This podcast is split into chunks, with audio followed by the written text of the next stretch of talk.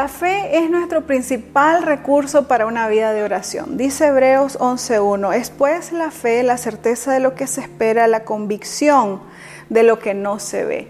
Necesitamos tener una convicción firme para poder seguir adelante y perseverar en las cosas del Señor, dependiendo de su voluntad y sabiendo de que Él está en control de todas las cosas.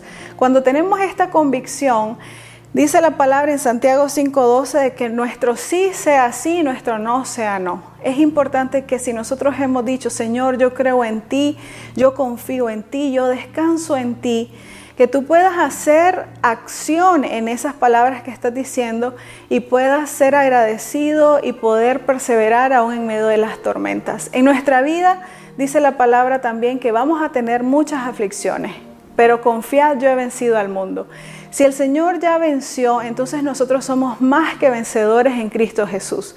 Toda tormenta, toda circunstancia que venga sobre tu vida, tú la puedes pasar.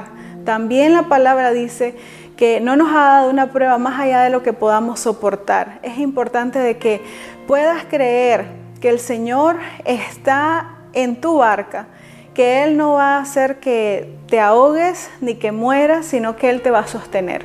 Es importante que cualquier circunstancia que estés pasando, que estés viviendo, tu fe esté firme y esté fundamentada en Cristo, esté fundamentada sobre la roca, para que nada ni nadie te mueva de ahí.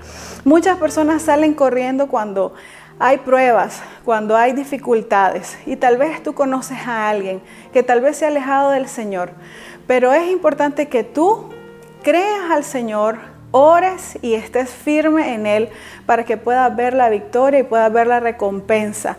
La fe que nosotros podamos tener es esta nuestra convicción que Él está con nosotros y que Él nos quiere bendecir. Así que te animo en este día para que tú Sigas creyendo, sigas confiado en el Señor porque Él cuida de todos nosotros. Que Dios te bendiga.